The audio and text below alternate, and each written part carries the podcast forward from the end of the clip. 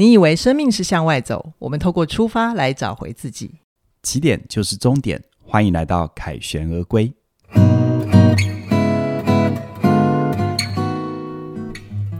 大家好，我是凯宇，我是怡璇。你的人生有遇过两难的选择吗？遇到左右为难的情况，你会怎么帮自己做决定呢？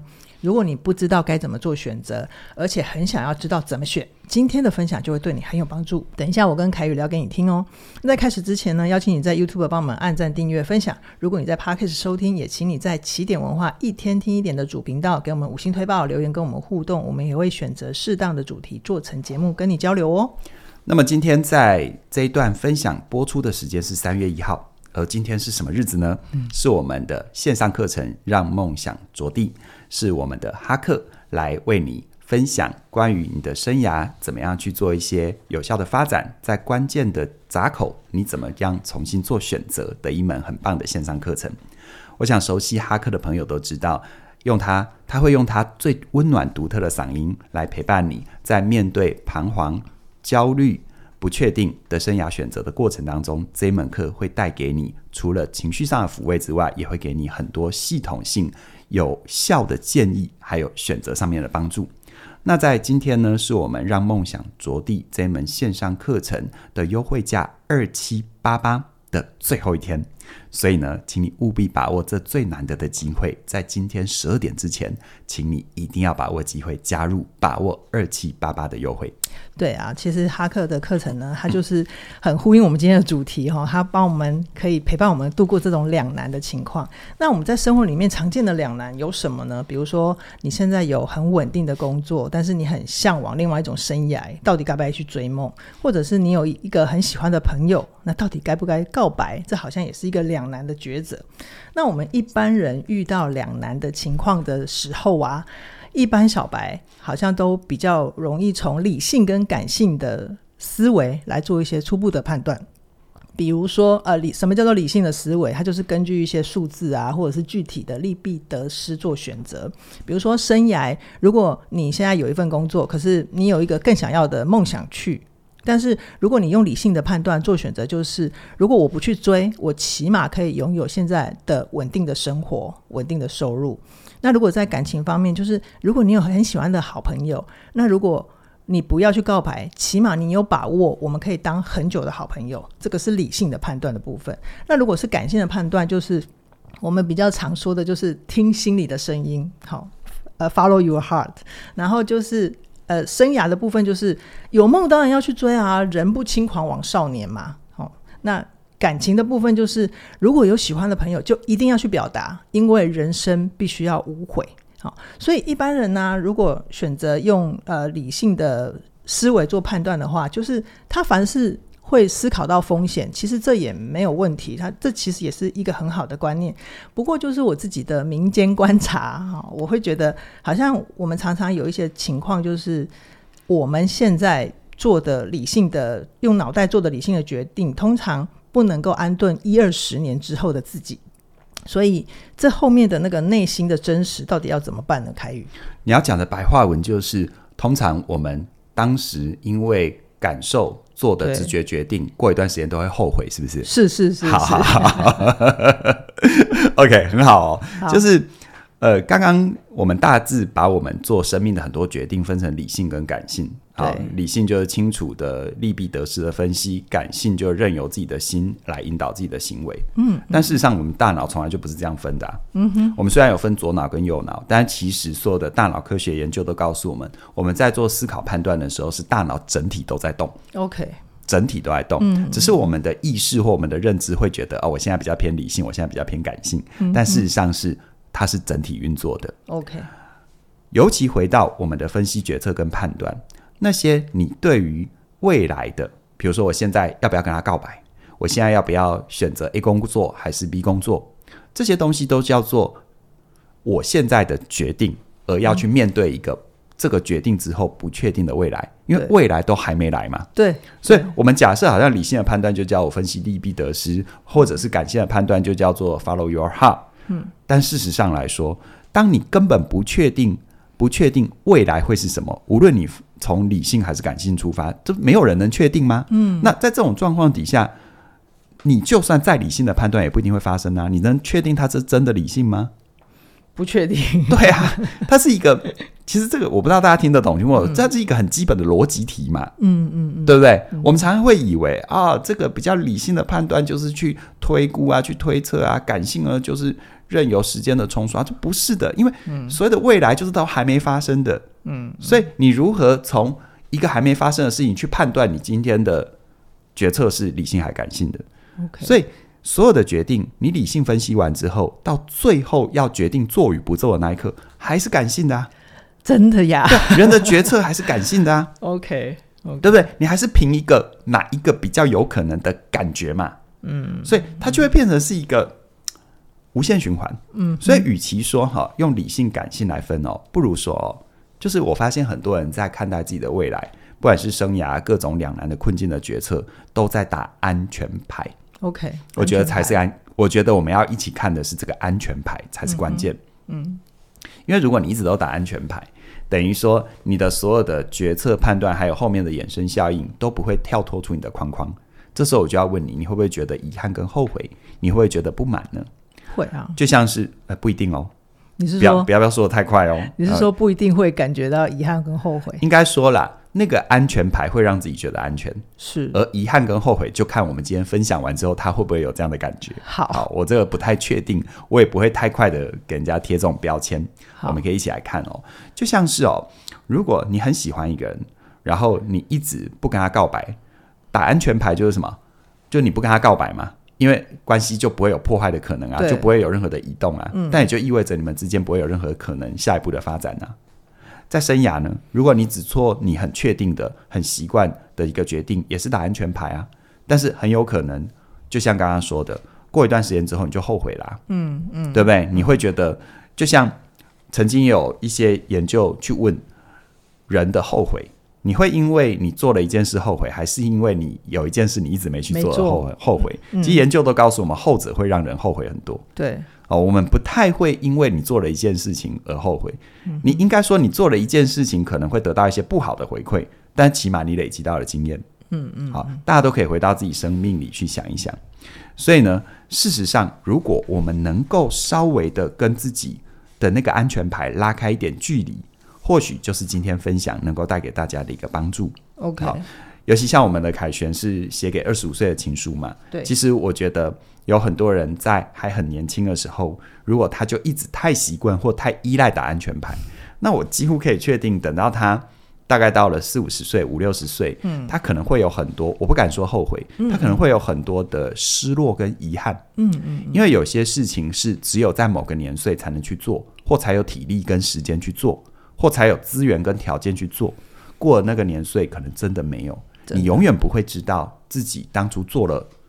会带给自己什么？但是你永远也只能去接受你因为没有做而现在的一切，嗯、可能是一成不变，嗯、但也有可能你觉得这样很好，我不知道。嗯，但我遇到的比较多的就是遗憾、后悔。OK，, okay 好，所以那接下来我们就是要看那个对于不打安全牌，嗯、我们把自己跟安全牌拉开一点距离，这对我们内心有什么样的意义呢？我觉得呢，当我们试着跳脱出我们习惯的安全牌的这种思考跟决策。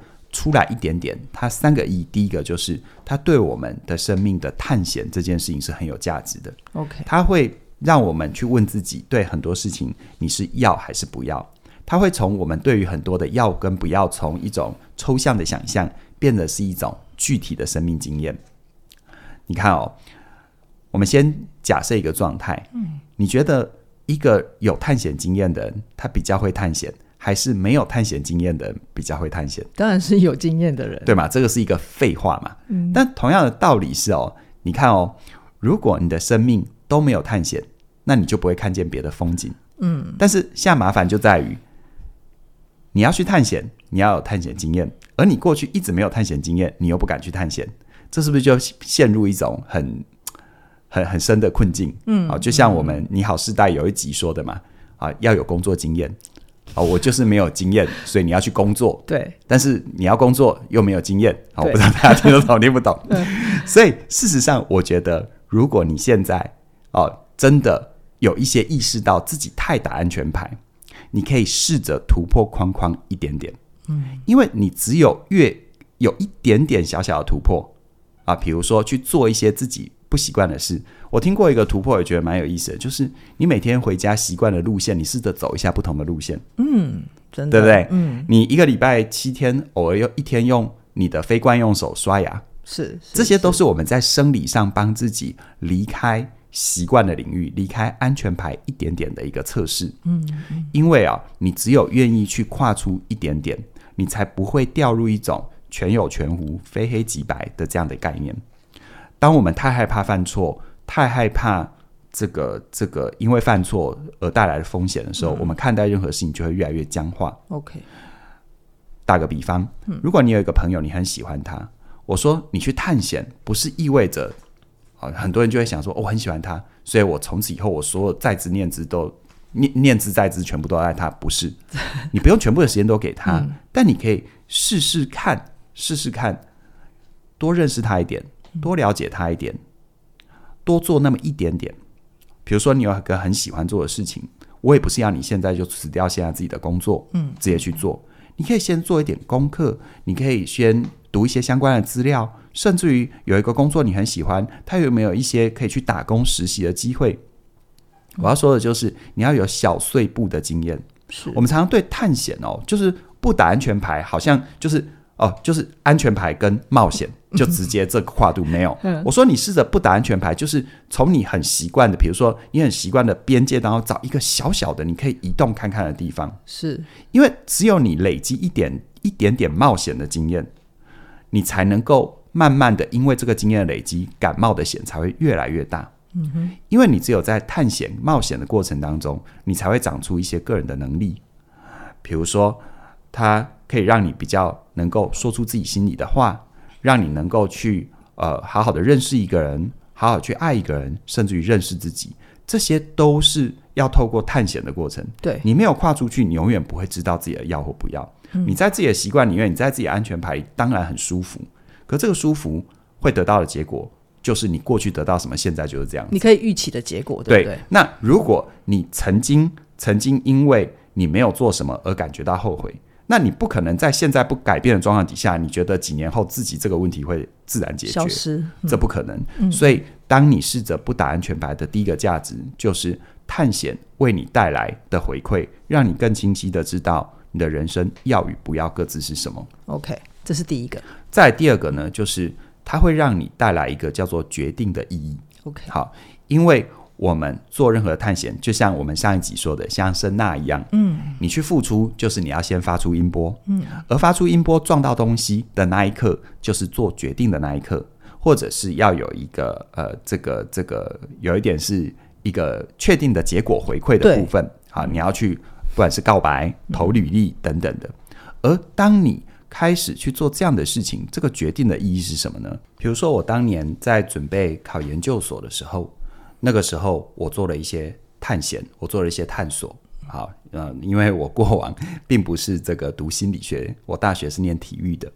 但当我去探索了之后，我发现，哎，这是我要的，就符合刚刚说的探险的价值。是，但是我无论读了多少东西，我走，我如果要真心的去面对这件事情。尤其我那个时候就要面对一个决定，叫做我要不要考研究所。对，好，然后我去考研究所了。可是呢，在考研究所的过程当中，为了准备考研究所，所以刚刚已经先决定了第一个东西，叫做要不要考研究所。是对当时的我来说，简单的就是把心理学当兴趣，不要想考研究所，这叫简单的决定。对，这叫安全的决定，安全牌。对，但是困难的决定是什么？要考研究所。这意味着可能要去补习，嗯、这可能要花花所有的时间在这上面，而且还不一定考得上。你还面临能不能考上的压力。没错，而且还没完哦。OK，我那个时候花了一些时间把，因为我原本要考智商辅导，我把智商辅导所有的参考书目都读完了。啊，那个时候我要考的是辅仁大学心理所啊的智商辅导组，我把那个所有的 handbook 都读完了。就我后来发现，我就问我自己，我有那么喜欢？或者那么想要做智商辅导工作吗？那个时候的我啦，天你头都洗下去。对对，我那个时候我就开始问自己，嗯，然后我后来对这件事真的有一点点怀疑。嗯，你看我回到那个脉络底下，我如果继续因为念了就继续走，继续考智商辅导，嗯，这其实是一个相对简单的决定嘛。啊，对，因为我前面已经付出成本了，对不对？对。但是当我那个时候，尤其我已经在三个月之后就要进入考场了，嗯，那时候我突然心里有个声音是。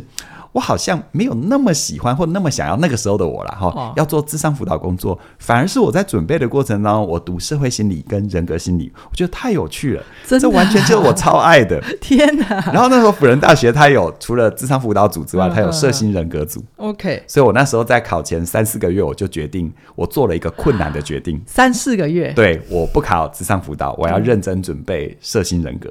嗯、而且社心人格它是理论学组，嗯，好，它。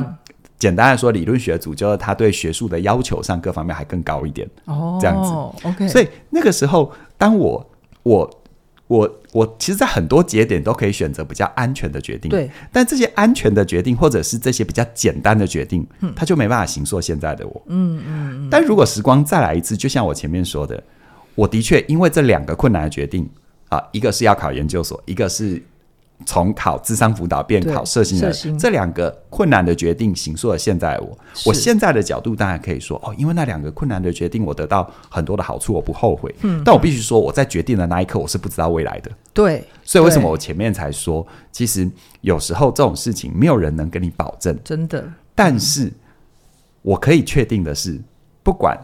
如何？不管我当年有没有考上，或者是当当年我我转而去念社心人格有没有成功？嗯嗯，嗯其实我可以确定的是，如果我当年没有遵循我自己内心的那个那个感受，嗯、不管理性的分析还是感性的判断，我会一直这件事情，我一直会挂在心上。哦，会卡一辈子是不是？就是那那个剧情叫做“如果怎样又会怎样”。如果当年怎样，是不是？对，那是最最辛苦的。OK，所以我蛮喜欢一句话，就是简单的路。会越走越困难，而困难的路有可能会越走越简单。是，而这里面的简单跟困难，其实不是跟别人比较。嗯哼，我常常说哈，这种事情，你如果企图我要给你个答案，我真的没办法。但是你骗不了你自己，真的。有一些东西是一直萦绕于于你心，你不管走到哪里，心里都一直在 murmur 的。嗯，那你就好好去看它，不要先先不要去管理性还感性。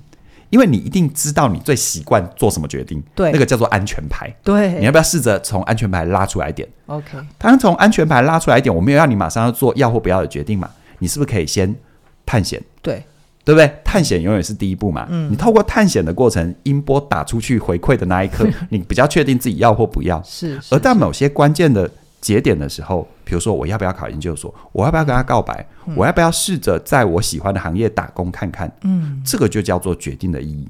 嗯，是你要跨出你的舒适区，你要跨，你要跳脱出你习惯的决策模式，它真的比较难。嗯，但这个难，我相信它不会只是难本身，嗯，它会带给你的回馈会是更多的。OK，对，好，这个是生涯的部分嘛？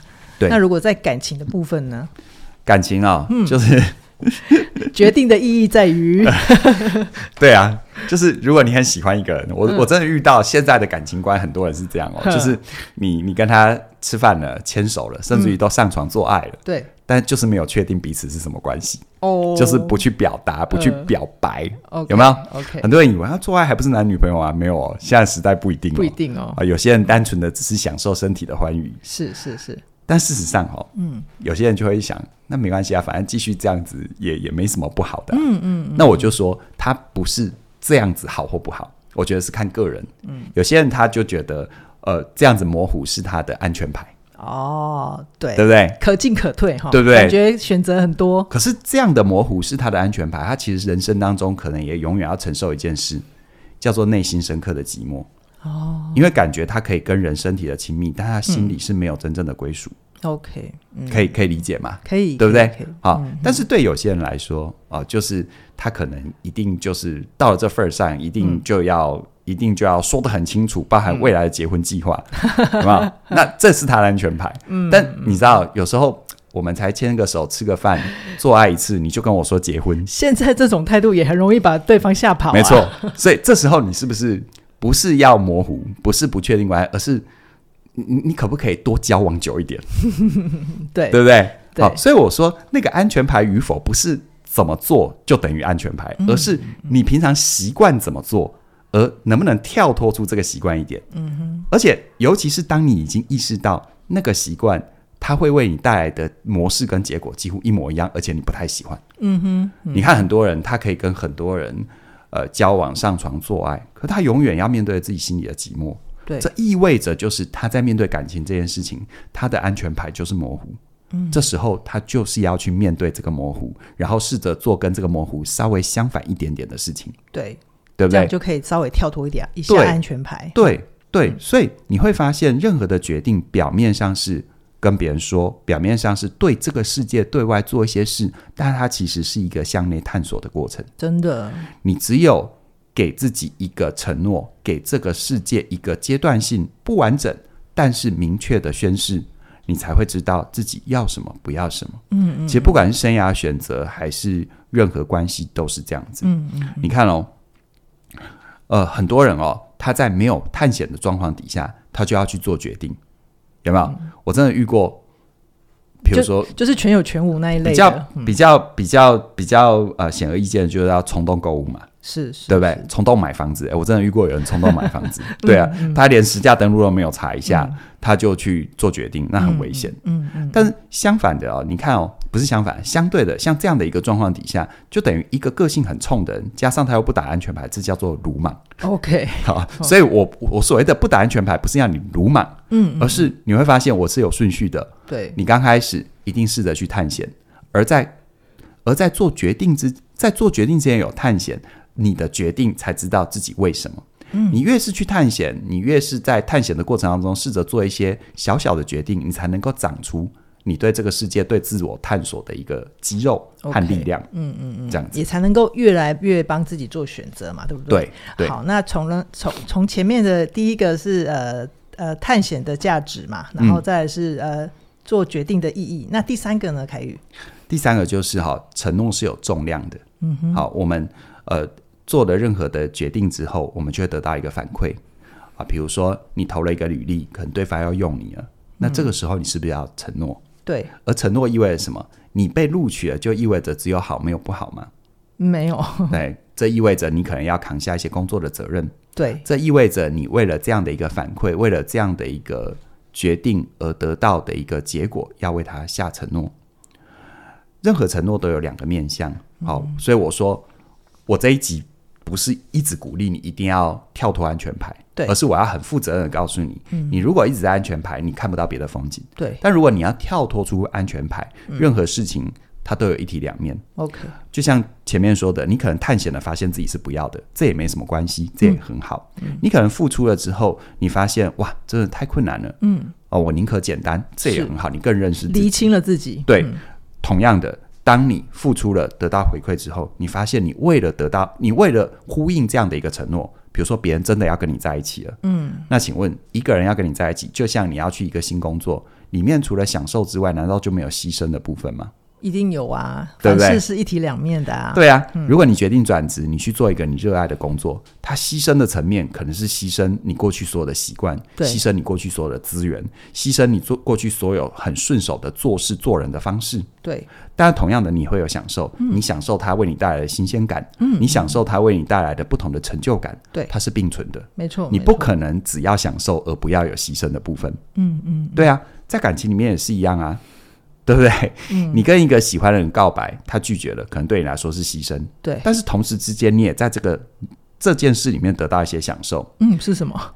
这个很吊诡哈。对，你有没有感觉哈？嗯，你会享受到一件事，叫做你会喜欢那个会难受、会爱、嗯，会哭、会掉眼泪、会伤心、嗯，有感情的自己，而不是那个麻木不仁、铁石心肠的人。哦，这个好深刻啊。对，嗯，所以我会觉得一件事情就是说，呃，我我跟怡璇一起，我们策划凯旋，我觉得很多人在生命发展的过程当中，都会有一些很困难的决定，尤其今天我们在讲的是两难。对，因为我发现，我希望大家听到这里，不要觉得就是 好像我们都谈，好像没给你答案，嗯，但的确，真的，你面对人生，到底要不要打安全牌？嗯，啊、呃，我要走确定的道路，还是要去冒险？嗯、真的。谁都没办法告诉你哪一条路比较好，只有你自己可以。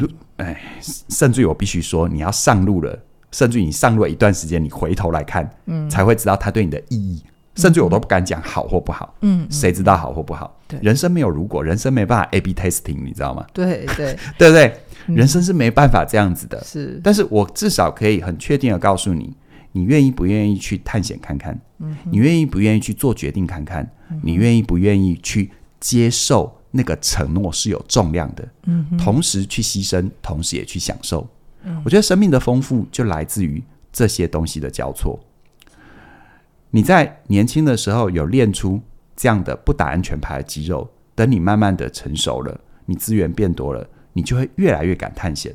嗯，为什么很多人他的生命、他的年岁越来越成熟，但是他这一个人会，你会觉得他越活越越醇厚，而且越来越有趣。嗯哼，就是因为他曾经在他生命的历程里，他有去练习探险的肌肉。OK，但为什么有些人很奇怪，其实也没多老，但是他身上总是老气横秋、暮气沉沉。嗯哼，就是他一直都打安全牌。嗯，于是你知道吗？当你一直打安全牌，你看待这个世界的理解就会越来越窄，越来越窄，越来越窄。嗯嗯嗯，因为因为这个世界不会因为你一直打安全牌，它的它的变相就是固定的。嗯，当它变相越来越多，你只会越来越把自己越越收越紧。对，就是其他的风景不会自动在你面前呈现。对，就像有一些人可能、嗯、可能你你就会看到有一些长辈很奇怪，为什么他越老就越保守？嗯嗯，但也不奇怪，嗯，因为他一直打安全牌，越老当然越保守嘛。嗯，因为任何新的事物他都没有去探险，他都不知道他怎么敢去碰呢？对啊，他怎么敢把它纳入他的思维体系里面的可能性呢？嗯，他完全杜绝了不确定嘛，对不对？对，所以一样，我觉得这两集或者是我们这一系列跟大家谈的，我没办法给你一个答案，但是呢，我可以跟你分享，就是说，生命是选择的结果，是，而我们要不要选择？除了你很习惯的安全牌以外，嗯、去跨出边界一点点。好啊，好啊。那我觉得刚刚听凯宇讲很多关于探险跟做决定的细致分享哈、嗯。我最后还想问凯宇一个有点高难度的，就是呃，凯宇觉得我如果我们当能够跳脱安全牌之后，人生就可以没有遗憾了吗？你怎么看？这问题好难哦。嗯，我没办法顺着回答啦。但是呢，我反向回答一下哈。好。我们反过来想，如果我们这辈子都打安全牌，你就不会遗憾吗？应该还是会。那我如果再继续问，你不打安全牌，你去探险呢，你就一定会得到吗？也没有把握。对啊，嗯。所以我觉得遗憾这件事情，如果我们在面对生命的时候，你都要避免遗憾，你可能一来你避不掉，嗯。二来你越用力避免遗憾，你的挫折感就会越来越越来越强烈。是是，我的态度。大家可以参考我的态度，是我接受遗憾也是圆满人生的一部分。哦，有些人你就是会错过，有些机会你就是没有把握到，嗯，但不是你做错了什么，或者是你太笨或怎样。有时候天时地利人和，时光倒流再来一次，你也不一定能把握。嗯嗯嗯，对不对？嗯，对啊。有些时候哈，你你就会发现，有些呃，就像我们有时候回想自己的原生家庭，父母亲怎么养育我们。我们总有一个理想化的想法，叫做他其实可以这样又那样的对我们，我们一定会活得更好。嗯，可是我们却忘记一件事：如果你把自己换位思考到你父母亲他的成长、他的背景、他所有主客观的资源，你在他的年岁、在他的环境里，你真的做得出别的选择吗？可能也不容易哦。对，嗯，所以我我要说这一集，我一直要强调。不管你是打安全牌还是不打安全牌，我都觉得没有哪一个比较好或哪一个比较差。嗯，嗯，但是我得说，如果你开始意识到继续打安全牌，你的未来大概的轮廓模样就是那样，而且你会为此感觉到生命不不该只是如此。嗯，那所谓的不打安全牌才会对你有价值。好，如果你真的觉得反正你就一眼看到头，而且这样很好。要你冒险，你会跟我说你去冒险个头，好，那那那这一集你就.你就跳过没有关系，是是，好，所以因为毕竟每个人到最后，我们只能对自己的人生负责，对，好，你千万不要因为是听了凯宇老师跟嘉玲，呃，呃，不是怡璇。怡怡璇 一起做了这一集，然后你去冒险，嗯，然后到最后得到不好的结果，你回头骂我，嗯，我觉得这我我也没办法帮你预知未来，嗯，但是我可以确定的就是。其实不管你打安全牌还是不打安全牌，其实遗憾都是人生的一部分。OK，但是你怎么去消化或理解这份遗憾，它会决定你的人生会更美好、更丰富，还是更窄化。好哦，其实有些人就是会错过，有些事就会错过。嗯，嗯，但有些缘分，你在目送他离开的过程当中，你知道在你心中留下的是什么，嗯，那比较关键。好哦，因为你真真实实的火过。嗯嗯嗯，好啊，谢谢凯宇的回答哈。嗯、其实我觉得听完凯宇讲完这个遗憾啊，我我自己心里面是觉得呃比较落地了啦。就是其实遗憾真的是圆满人生的一部分。那呃回到我们一刚开始说的，简单的路会越走越难，难的路会越走越简单。我觉得。这个部分啊，如果你现在还有机会的话，真的很鼓励你，你可以稍微脱离一下你原本有的安全牌，去刻意选稍微有点难度的路去走走看。因为啊，其实探险本身它就是会很有价值的，特别是那个探险里面，它可以去呈现一种你好想为自己而活，你愿意在生涯上去勇敢自己，呃，去迎接自己的改变的时候，就是它是一个很正常的过程。那这个时候啊，其实我们的内心都常常会有一些小声音，一些焦虑的情况，很难让自己安顿在那个探险的过程里面。那这时候，哈克的《让梦想着地》这门线上课程，它就能够陪伴你，安顿你的内心，帮助你准备好，你可以稳定前进的力量，让你踏实又务实，一直到你的梦想着地。那现在《让梦想着地》这门课程呢，目前还有二七八八的优惠，直到今天晚上，今天晚上十二点之后就会调整喽。所以，请你一定要把握最后的机会，跟我们一起学习，一起前进。那相关的课程连接都在我们的影片说明栏里面就有。今天先跟大家聊到这边，期待下星期跟你一起凯旋而归哦，拜拜。